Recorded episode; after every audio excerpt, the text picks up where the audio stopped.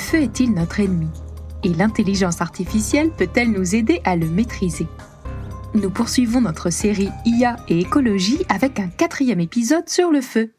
Nous y parlons de l'utilité du feu de forêt, de la possibilité de le prédire et de la nécessité de le maîtriser. Et pour tout savoir sur les enjeux du feu, nous avons donc parlé à trois spécialistes de la question.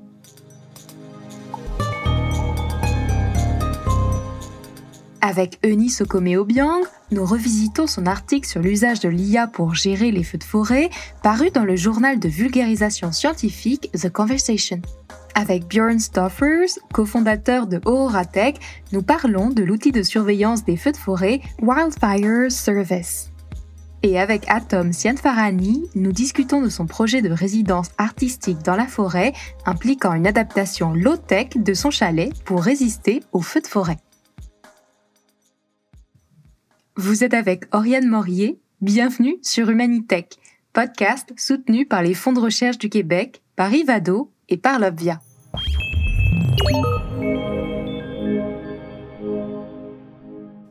Et pour mieux comprendre les enjeux de l'utilisation de l'IA pour gérer les feux de forêt, j'ai invité Eunice Okome-Obiang. Bonjour Eunice. Bonjour. Vous êtes doctorante spécialiste des données en oncologie à l'Université d'Angers où vous travaillez au laboratoire l'AREMA. Et vous avez écrit un article dans The Conversation sur l'utilisation de l'IA pour la gestion des feux de forêt. Donc rien à voir avec votre thèse en fait. Est-ce que vous pouvez me raconter comment est-ce que vous avez été amené à écrire cet article? Alors oui, en effet, c'est une bonne question parce que du coup, ma thèse euh, porte sur euh, l'utilisation de l'IA dans la recherche pour la lutte contre le cancer du sein. Et euh, c'est vrai qu'on se pose la question, bah, pourquoi j'ai fait un article sur les feux de forêt? Bah, C'est tout simple. Déjà, d'une part, The Conversation France propose aux enseignants-chercheurs d'écrire des articles de vulgarisation scientifique euh, dans leur domaine.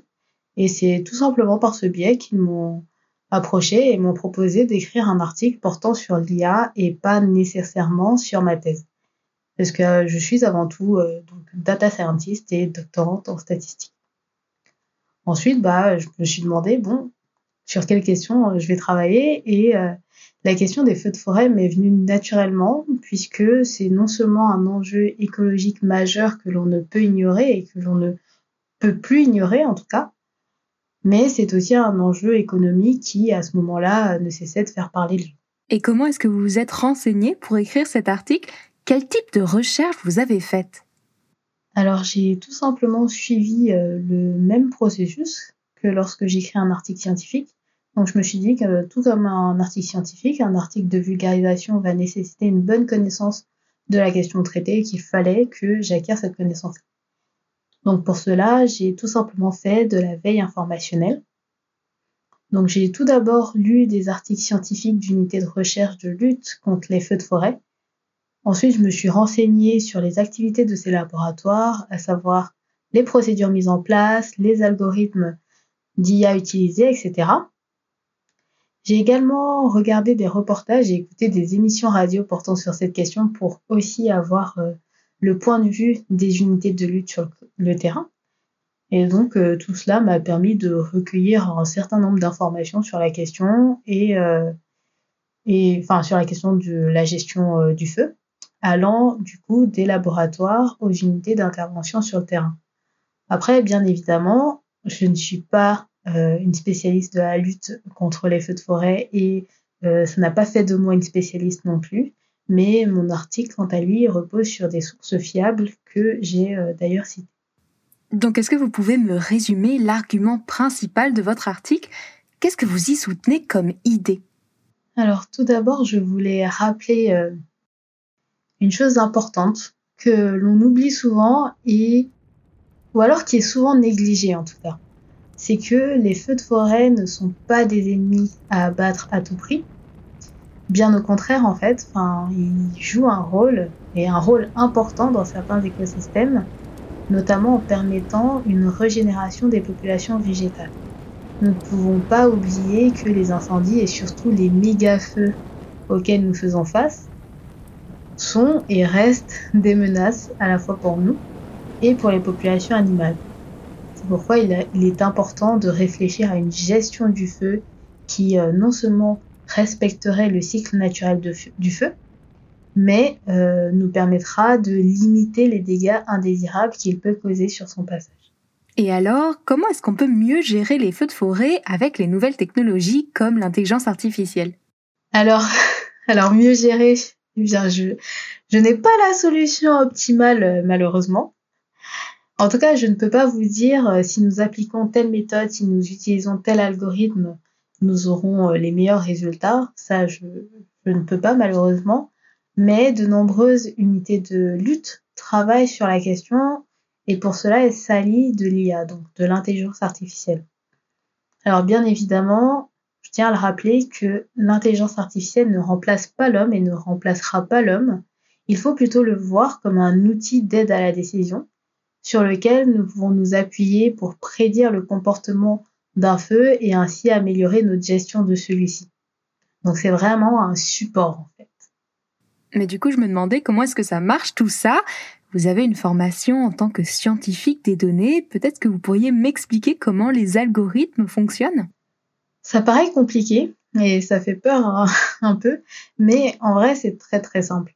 Un modèle d'IA repose sur le principe de l'apprentissage. En fait, vous vous souvenez, quand nous étions enfants, on nous a présenté différentes variétés de pommes, on nous a dit, bah, ça, sont des pommes, même si elles ne se ressemblaient pas toutes exactement et différentes variétés d'oranges en disant, eh bien, ça, ce sont des oranges, même si elles ne se ressemblaient pas toutes exactement, mais en apprenant, en, en voyant plusieurs fois des pommes et des oranges, on a appris à faire la différence et maintenant on sait reconnaître une pomme et on sait reconnaître une orange. Eh bien, les modèles d'intelligence artificielle vont reposer sur ce même principe-là qui est l'apprentissage. En fait, l'algorithme va prendre en entrée l'historique des feux passés. Donc, à savoir, pour chaque feu répertorié, on aura ses caractéristiques, donc euh, sa vitesse, son amplitude, la surface consumée, etc. Et les conditions météorologiques et de végétation sur lesquelles il s'est déclenché et s'est propagé. Donc ça peut être le taux de déshydratation de la végétation, le taux d'humidité de l'air, le vent, les précipitations, le type d'allumage, j'en passe. Et ensuite, l'algorithme déterminera justement à partir de l'historique de ces feux, des corrélations entre les caractéristiques des feux et les caractéristiques environnementales. Ainsi, il va construire ce qu'on appelle un modèle d'intelligence artificielle qui va justement recueillir toutes ces corrélations. Après, en fonction de l'algorithme et des données utilisées, on aura différents types de modèles. Donc on pourra par exemple avoir des modèles qui vont modéliser le comportement d'un feu. Et on aura d'autres modèles qui, eux, vont plutôt déterminer la probabilité de survenance d'un incendie dans une zone où les caractéristiques environnementales sont connues. Mais dans quel contexte l'IA est-elle utilisée pour la gestion des feux de forêt? Est-ce que vous avez des exemples? Alors oui, oui, oui, j'ai quelques exemples à vous citer. D'ailleurs, j'en ai cité euh, certains également euh, dans l'article euh, The Conversation. Donc déjà, il y a Wi-Fi Lab.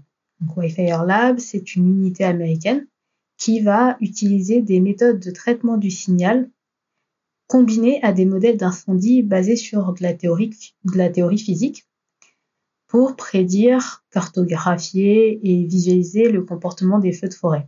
Donc ils vont par exemple euh, être capables de modéliser et prédire la trajectoire euh, d'un feu de forêt en temps réel en déterminant euh, ce qu'on disait tout à l'heure, les caractéristiques environnementales sur lesquelles le feu se propage, comme euh, en, déterminant les caractéristiques de la végétation à l'aide d'images satellites et en collectant des informations météorologiques en temps réel.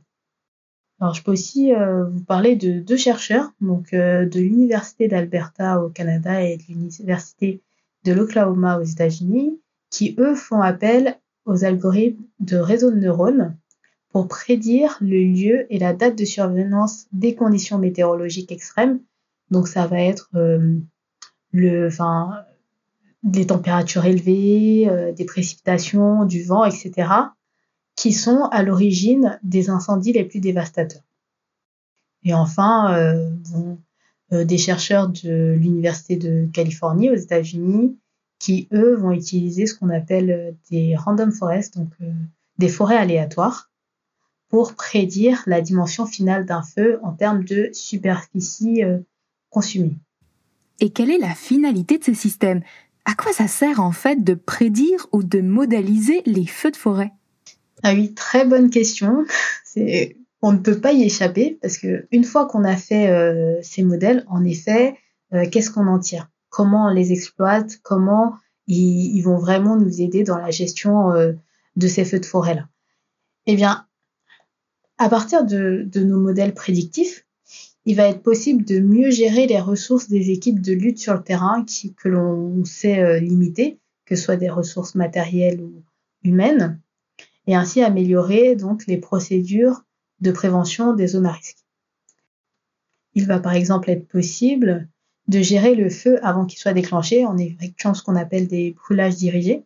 Donc ça, ça va nous permettre euh, de laisser le feu justement effectuer sa mission de régénération de la population végétale tout en maîtrisant ses caractéristiques et empêcher, et empêcher qu'il devienne un méga feu dévastateur.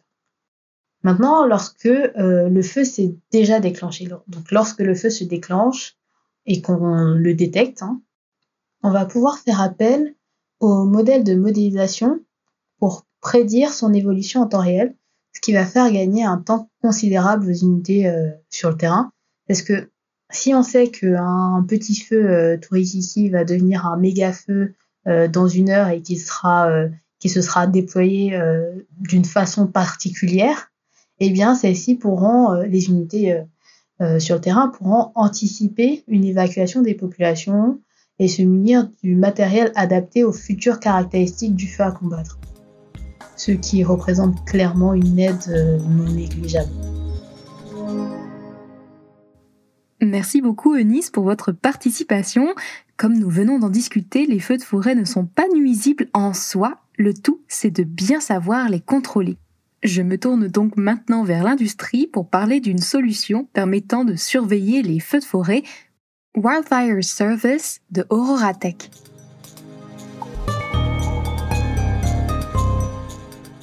Et pour découvrir le fonctionnement de Wildfire Service développé par Tech, j'ai le plaisir de m'entretenir avec Bjorn Stoffers.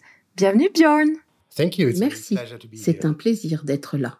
Vous êtes cofondateur de Tech, une entreprise technologique allemande fondée en 2018 et vous avez mis au point un système de surveillance des feux de forêt. Est-ce que vous pouvez me parler un petit peu du besoin? Qu'est-ce qui vous a incité à développer cette solution? C'est une très bonne question. Pour le contexte, nous sommes un spin-off du projet Move 2 CubeSat de l'Université technique de Munich. Notre idée est d'utiliser la technologie pour une bonne cause en développant une solution applicable au monde réel. Nous avons noté un manque dans le domaine des données satellites thermiques, spécifiquement celles prises dans l'après-midi. L'une des applications les plus intéressantes avec ces données, c'est la détection et la surveillance des feux de forêt. Les feux de forêt sont un problème sérieux partout dans le monde et ça ne s'améliore pas. C'est en partie à cause du réchauffement climatique qui accentue et prolonge la sécheresse. Les solutions existantes étaient limitées à quelques fonctionnalités. Elles ne reposaient que sur les images d'un ou deux satellites. Les détections étaient très lentes. Leur fonctionnalité était très limitée. Notre solution permet de détecter et de surveiller les feux avec plus de précision et plus de rapidité. Et je me demandais du coup à quoi ça ressemble, Wildfire Service. Est-ce que vous pouvez me décrire un petit peu l'utilisation de cette solution? Nous utilisons ainsi de nombreuses données externes et dans le futur, nous utiliserons celles de nos propres satellites. Nous regroupons toutes ces données sur une plateforme web qui permet de les visualiser. Vous pouvez y accéder à partir d'un moteur de recherche sur votre euh, ordinateur, sur votre téléphone portable ou sur votre tablette. Nous avons construit une interface facile d'utilisation. Vous pouvez voir sur la plateforme les feux détectés se transformer en incidents. C'est comme un Google Maps avec des informations supplémentaires sur les feux. Par exemple, les informations sur la taille des feux, sur l'intensité, sur la durée, mais aussi des informations sur le terrain, par exemple sur la végétation. C'est comme un Google Maps avec des informations supplémentaires sur les feux. Par exemple, les informations sur la taille des feux, sur l'intensité, sur la durée, mais aussi des informations sur le terrain, par exemple sur la végétation. Toutes ces informations apparaissent sous forme de notifications. L'utilisateur peut cliquer dessus pour en savoir plus. Est-ce que vous avez plusieurs types de clients? Quel type d'utilisateur visez-vous? Oh, um, Au début, nous avons pensé um, que ce serait particulièrement utile pour les compagnies d'assurance, particulièrement après les grands feux de Californie en 2018. Mais en fait, nous avons beaucoup collaboré avec le milieu de la recherche universitaire, ce qui nous a permis d'améliorer notre plateforme, d'avoir des retours des clients et d'élargir notre réseau. Et ensuite, nous avons fait affaire avec le secteur de la foresterie commerciale en Amérique du Sud, au Chili, en Argentine, au Brésil. Ils étaient prêts à nous soutenir en devenant utilisateurs. Nous avons aussi des clients dans le secteur public.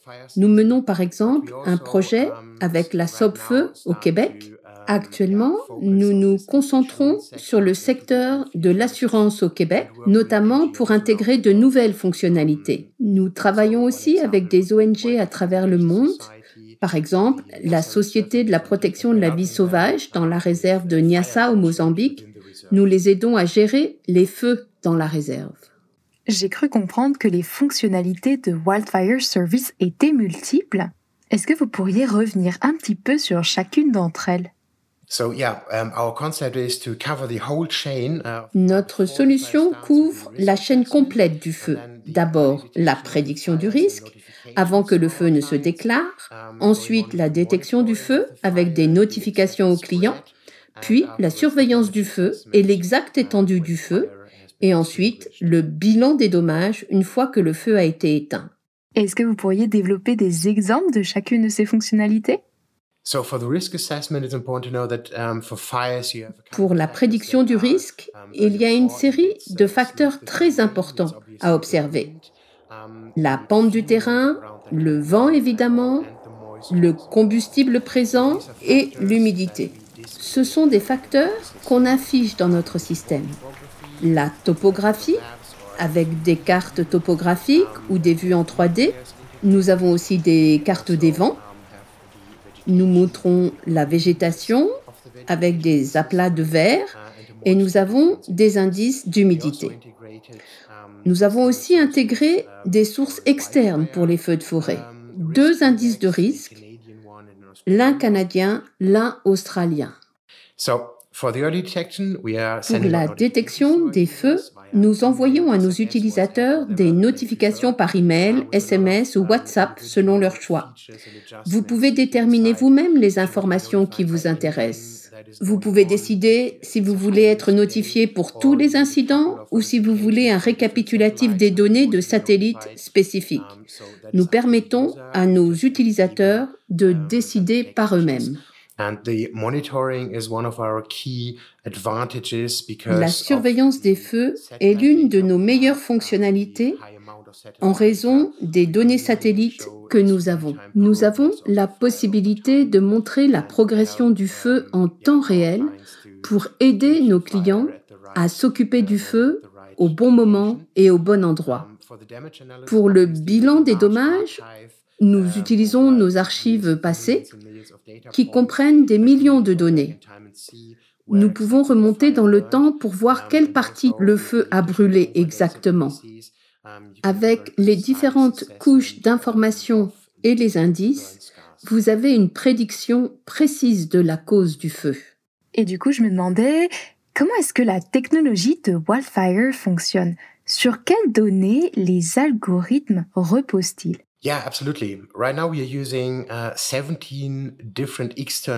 Aujourd'hui, nous utilisons plus de 17 uh, sources de données externes via des satellites tout autour du monde, aux États-Unis, en Europe et au Japon, en orbite terrestre basse ou en orbite géostationnaire.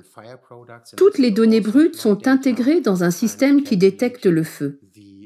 Il affiche aussi un niveau de certitude qu'il s'agit ou non d'un feu.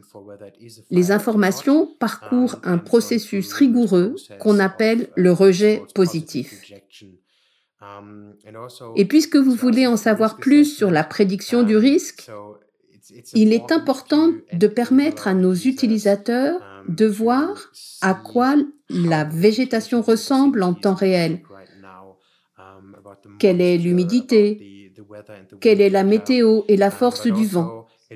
mais il faut aussi regarder l'historique des feux dans certaines régions du monde, parce que ça donne une bonne compréhension de la progression des feux par le passé. Aujourd'hui, nous travaillons sur notre propre indice de risque en utilisant l'apprentissage machine et non plus seulement en tenant compte du climat, de la météo et des données de terrain, mais aussi en prenant en compte les données de nos archives, ce qui permet d'entraîner notre algorithme. Est-ce qu'il y a des défis avec Wildfire? Um, oui, il y a des défis.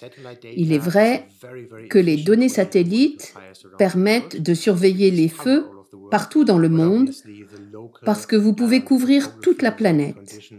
Mais il faut tenir compte des spécificités de chaque région.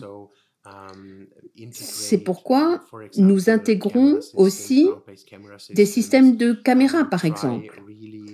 Nous essayons aussi de travailler avec les autorités locales et nos utilisateurs parce que les conditions sont différentes d'un endroit à l'autre. Les humains sont aussi des facteurs de risque importants. Les feux sont généralement déclenchés par des humains, dépendamment des régions et des pays. Mais dans de nombreux pays, près de 90% des feux sont d'origine humaine soit de manière intentionnelle, soit de manière accidentelle. Quelqu'un jette un mégot de cigarette ou bien une étincelle surgit d'une voiture. Il y a donc plus de chances de voir un feu se déclencher un samedi après-midi dans un parc où des humains font de la randonnée ou bien allument un barbecue. Merci beaucoup Bjorn pour votre intervention. Je comprends donc mieux comment la plateforme Wildfire Service permet de bien gérer les feux de forêt. Et pour prendre toute la mesure de ce qu'un feu de forêt implique, j'aimerais maintenant aller du côté de l'art avec Atom Sienfarani. Allons donc maintenant du côté de l'art pour aborder la question des feux. Pour cela, j'ai invité l'artiste Atom. Bonjour Atom. Hi, how's it going? Bonjour, comment ça va? Vous êtes artiste interdisciplinaire, voire même multidisciplinaire. Vous avez travaillé en design, en architecture, en paysage, en théâtre. Vous avez récemment déménagé en forêt pour un projet bien précis. Pouvez-vous me dire de quoi il s'agit? Sure. Um, we kind of have a working title for the project. It's called Nous avons un titre provisoire pour ce projet. Au Pierre Forêt. C'est une référence au jeu Pierre-Feuille-Ciseaux. Dans notre jeu, l'eau gagne toujours. C'est une plaisanterie, mais l'eau est toujours très puissante. Nous avons acheté un chalet dans la montagne laurentienne. Le chalet appartient à la famille d'Alexis depuis 30 ans. Il l'utilisait comme une maison de vacances en été et en hiver. Dès les premiers jours de la pandémie, j'ai su que je ne voulais pas rester en ville. Donc, nous avons la chance de pouvoir rapidement nous rendre au chalet, qui est à 45 ou 50 minutes au nord de Montréal. Donc, nous sommes partis. Mais que comptez-vous faire avec ce chalet précisément? Nous souhaitons y faire une résidence. Notre but est de partager cette terre. Comme je l'ai dit, nous sommes des ex-punks, des punks. Nous ne croyons pas à la propriété.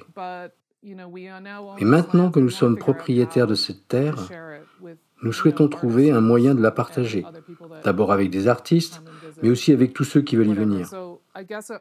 Donc, je pense que le meilleur angle pour cela, c'est une résidence d'artistes. Nous imaginons un espace où nous pourrons travailler avec d'autres artistes, mais aussi où nous pourrons travailler nous-mêmes dans ce lieu extraordinaire que nous avons hors de la ville. Est-ce que ce sera comme une retraite artistique? Yeah. I guess the forest is definitely like it's the extreme opposite of urban life. La forêt, c'est l'opposé de la vie urbaine. Pour la résidence, je ne veux pas que les gens pensent qu'ils doivent obligatoirement faire une œuvre dans la forêt. L'important, c'est de s'aérer, d'avoir un endroit pour se recueillir, de s'asseoir près du ruisseau sur une pierre. C'est un bel endroit pour méditer, réfléchir à son prochain projet. Je vais mettre en place des établis tout équipés pour construire ce qu'on veut. On pourra aussi utiliser le bois mort de la forêt. J'ai hâte d'accueillir des artistes ici et de voir ce qu'ils vont imaginer. Et j'ai cru comprendre que vous vouliez aussi vivre en autarcie. Je me demandais du coup comment est-ce que vous comptiez y parvenir? Est-ce que vous avez des projets précis? L'autarcie, l'autonomie et l'écologie. J'ai fait presque toute ma carrière comme artiste durable. Le design durable est très important, mais je ne suis pas catégorique sur la question des panneaux solaires sur le toit, même si ça va peut-être arriver. Je suis plus intéressé par l'architecture vernaculaire, qui est aussi appelée architecture sans architecte. Avant, les hommes construisaient des bâtiments et des infrastructures. Euh, ils se servaient de la terre en utilisant les matériaux disponibles. Ils tenaient compte des particularités de la région. S'il y a beaucoup de soleil et peu d'eau, ils construisaient d'une certaine manière. L'architecture vernaculaire s'est arrêtée avec le développement de la climatisation. Aujourd'hui, vous pouvez construire la même maison au Texas, la même maison à Vancouver, la même maison en Allemagne, partout en Allemagne, en Norvège. On construit maintenant la même boîte, qu'importe l'endroit. Vous pouvez la chauffer, la rafraîchir, c'est juste une question de coût énergétique. So anyways, I'm looking more at like a vernacular architecture, passive solar, passive Je suis davantage intéressé par euh, l'architecture vernaculaire, le chauffage passif, la climatisation passive. J'ai parlé de mon nouveau projet à un ami il y a quelques jours. Il m'a demandé si le ruisseau près de la maison était froid. Je suis sorti pour mesurer la température. C'était assez froid.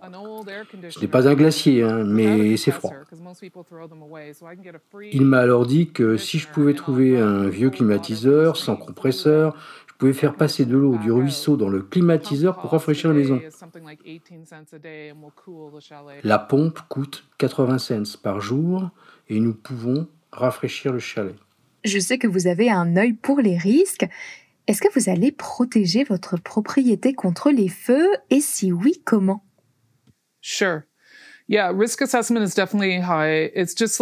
Le risque est important. C'est quelque chose que je fais intuitivement partout où je vais. Je me demande ce qui peut se passer. Dès que nous avons emménagé dans le chalet, je me suis dit que la seule chose qui pouvait arriver, je ne suis évidemment pas inquiète des inondations, euh, mais du feu, oui. Nous vivons dans la forêt boréale, donc ça va brûler. Le feu va venir, ça ne fait aucun doute. Est-ce qu'on doit lutter contre le feu? Probablement pas. Doit-on designer les maisons pour qu'elles ne brûlent pas? Ça oui. Dans les années 1980, Jack Cohen a commencé à faire des recherches. C'est un Américain, mais euh, il est venu faire ses recherches au Canada. Il a fait brûler des hectares de terrain pour comprendre comment concevoir une maison pour qu'elle ne brûle pas. Il a mis au point une théorie appelée l'espace défensif.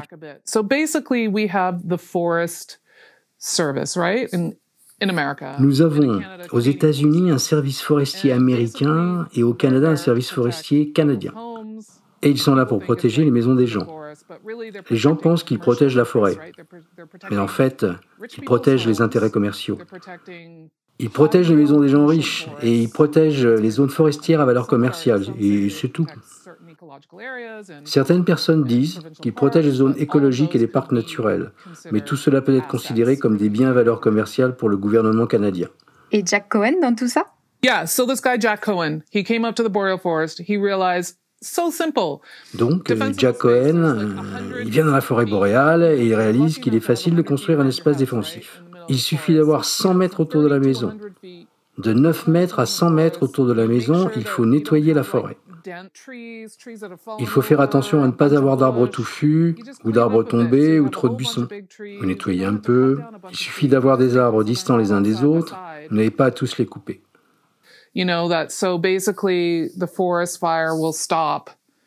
Ça fera en sorte que le feu s'arrêtera et ne se propagera pas d'arbre en arbre. Et les derniers de mettre autour de votre maison, vous mettez des cailloux. Vous faites un jardin de cailloux. Et si vous voulez de l'herbe, ce que personnellement je ne veux pas, vous faites simplement attention à ce que ce soit bien arrosé. Et ça, ça suffit pour arrêter le feu. Il ne touchera pas votre maison. Avec le service des forêts, nous avons arrêté les feux, mais en fait, nous ne faisons que les repousser. Il faut laisser les feux brûler. Du coup, ça m'amène à ma prochaine question. Que pensez-vous de l'utilisation de l'IA pour gérer les feux de forêt? I am not a big fan of AI, computers, technology. Je ne suis pas une grande adepte de l'IA ou des technologies informatiques.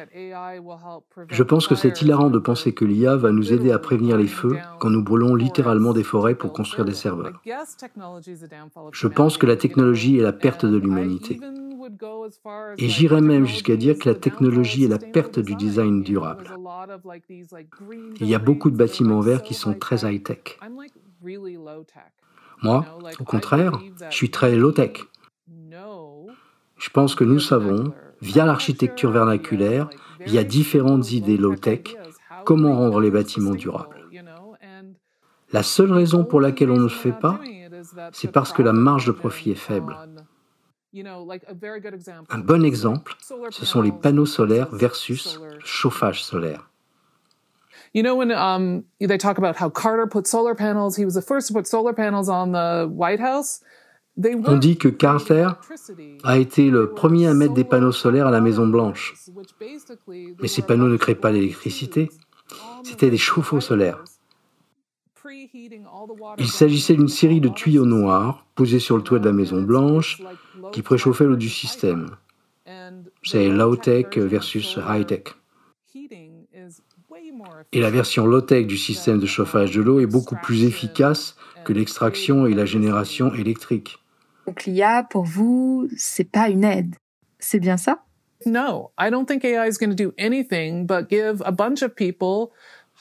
Est-ce que je pense que l'IA va nous sauver? Bien sûr que non.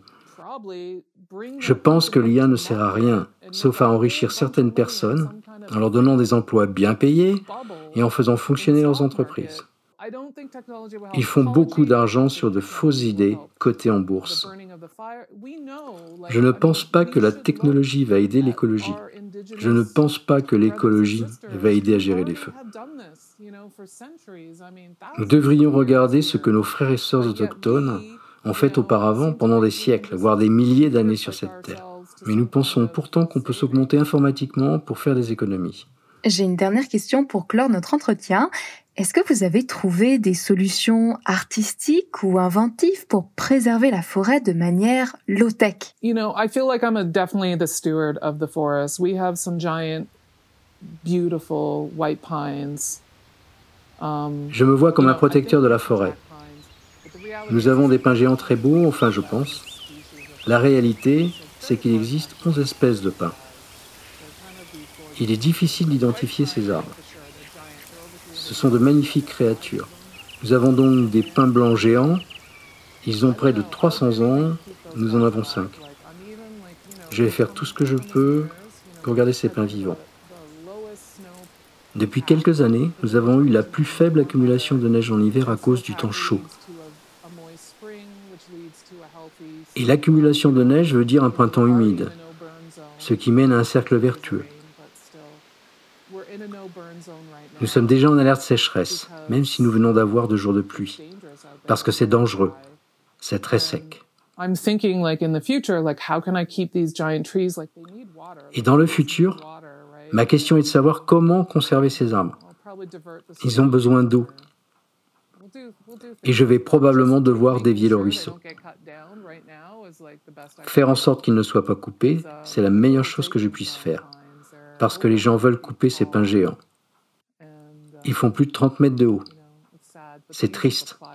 Ils les utilisent pour faire du plaqué bois, ce qui est encore plus déprimant. Ils les découpent et les transforment en jolies planches pour faire le plaqué bois pas cher de Home Depot. Merci beaucoup à Tom pour votre partage, c'était un plaisir de m'entretenir avec vous. De la détection des feux de forêt grâce à l'IA au bilan des dommages causés en passant par la surveillance de leur progression, nous avons donc survolé les enjeux des feux de forêt.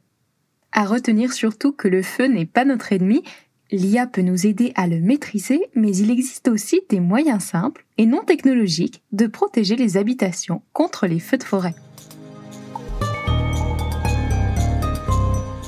Cet épisode d'Humanitech a été conçu, réalisé et produit par Oriane Morier, avec le soutien des fonds de recherche du Québec, d'Ivado et de l'Obvia.